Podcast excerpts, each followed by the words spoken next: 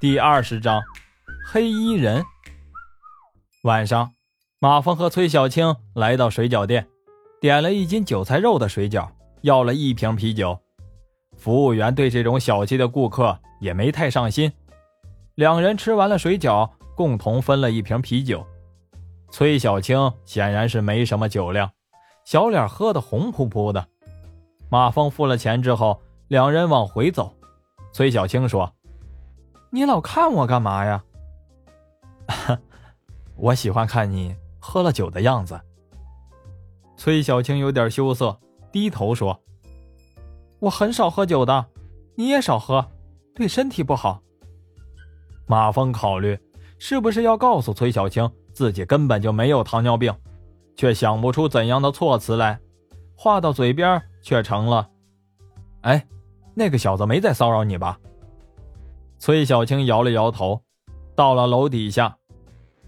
马峰很希望崔小青请自己上去坐坐。崔小青犹豫了一下，我上去了。马峰点点头，看着电梯往上走。马峰拿出电话，给崔小青发了个短信：“明晚去我家尝尝我煮的菜吧。”崔小青回了个好。马峰乐得唱着歌往回走去。到了小区里。马峰突然有一种被压迫的感觉，不由得放慢了脚步，但这种感觉越来越强烈。当这种感觉到达顶点的时候，马峰猛地一个前扑，身子在落地前一滚，闪到了一个垃圾池的后面，一颗子弹钻进了马峰刚才站立的方砖里。马峰抬起头，见旁边一栋楼的楼顶上一个人影一闪，马峰猫着腰来到楼下。顺着排水管迅速的就爬了上去，爬到楼顶的时候，左手抓着墙壁，一用力，身子就飘到了楼顶。见另一侧一个戴着面罩的黑衣人正在把一支狙击步枪拆好，往一个手提箱里放。马峰咳嗽了一声，黑衣人抬起头，眼中惊讶一闪而过，右脚一抬，右手从靴子里掏出一把匕首，直冲了过来。马峰身子一侧，反手擒住黑衣人的右手腕，刚要用力，黑衣人的右手一松，匕首就落了下来。黑衣人伸出左手，又接过匕首，反手划向了马峰的咽喉。马峰松开黑衣人的右手，整个人从黑衣人的左臂下穿了过去。黑衣人一击不中，顺着力量扭转身体，转过来对着马峰。两个人相对而立，互相打量着对方。马峰笑了笑，朋友，好俊的身手啊！黑衣人哼了一声，跨前一步，一个侧踢直奔马峰的头。马峰伸手架了一下，反手就切向了黑衣人的脖子动脉。黑衣人矮身闪过，匕首又直奔马峰的心脏。马峰的小臂架住了黑衣人的一下侧踢，隐隐觉得有些发麻，于是认真起来，仔细地拆解着黑衣人的招数。自从马蜂觉得身体有了变化之后，感觉手脚是越来越灵活，再快的动作在他眼里也不是眼花缭乱，而是非常清晰。但他毕竟没受过专业的格斗训练，被黑衣人连续的攻击也找不到破解的好办法。但黑衣人却是越来越吃惊，黑衣人对自己的身手那是相当的自负。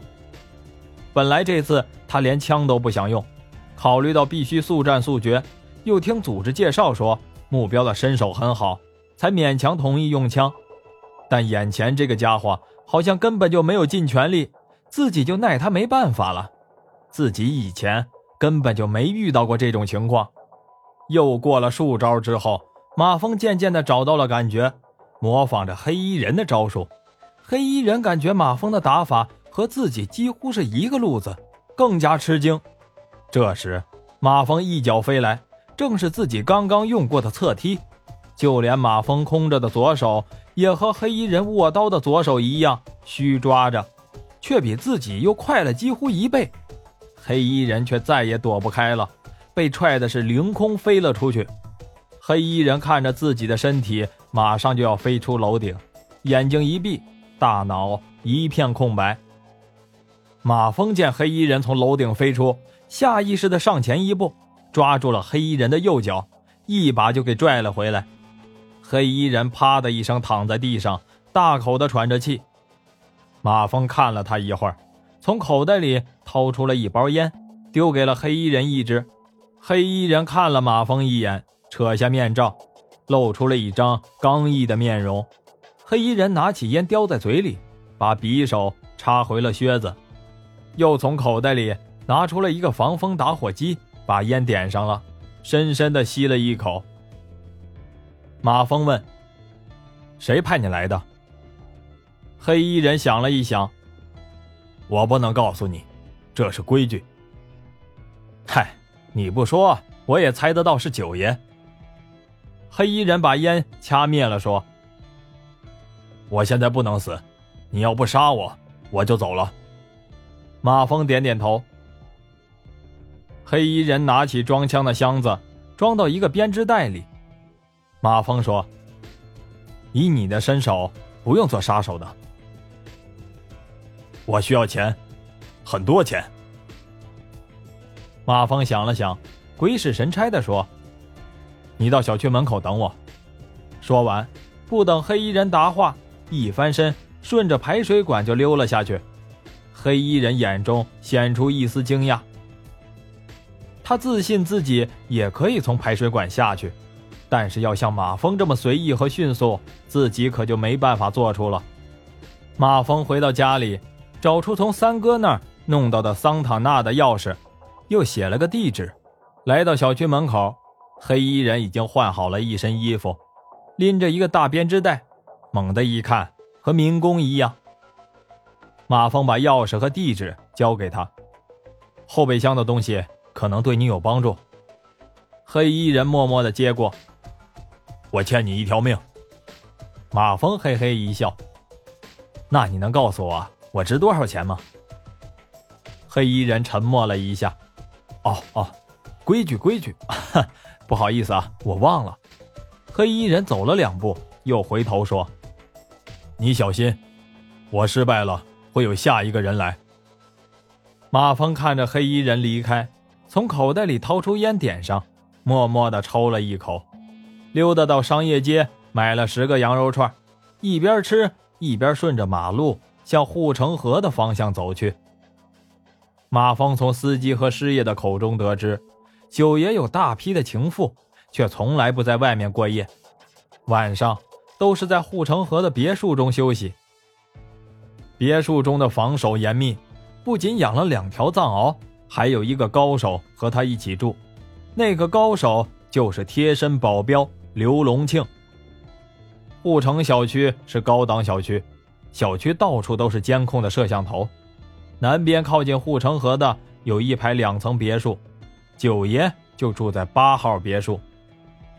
马峰顺着护城河走到别墅的后面，猛地往前跑了两步，左手抓着羊肉串，右手一伸，直接抓住了一颗伸在河面上的柳枝，轻轻地荡过了护城河。八号别墅的两条藏獒警惕地望了望这边，嘴里发出低沉的呜呜声。马蜂猫着腰。往前走了两步，藏獒开始汪汪的叫着往铁栏上扑。马蜂把最后的两串羊肉往嘴里一撸，手一抬，两条竹签嗖嗖两声从藏獒的下巴就穿入，直接到底。藏獒的叫声戛然而止。